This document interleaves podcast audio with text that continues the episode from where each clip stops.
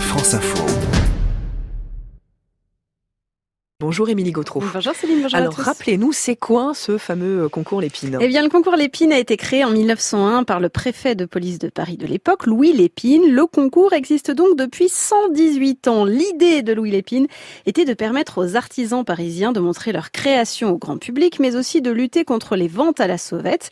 Le concours Lépine devient dès 1901 une association, puisque c'est justement en 1901 qu'a été votée la loi qui régit aujourd'hui encore sur le plan juridique les associations.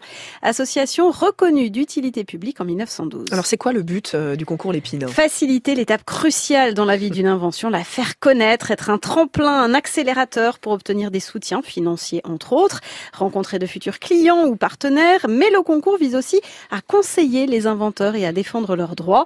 Pour se présenter au concours Lépine, il faut adhérer à l'association, il faut aussi, quel que soit son âge, sa nationalité, prouver qu'on a bien quelque chose d'innovant à proposer, protégé par un titre de propriété industrielle ou intellectuelle, matérialisé par un prototype, une maquette ou un produit fini. Il faut aussi avancer le prix du stand sur lequel l'invention sera exposée. Car ce concours, il se tient dans le cadre euh, de la foire de Paris. L'un des concours en tout cas, car il existe aussi désormais des concours régionaux. L'objectif de la plupart des participants est d'être distingués. La moitié des inventions environ sont primées sous une forme ou sous une autre. 250 prix ont été remis l'an dernier sur 583 inventions présentées.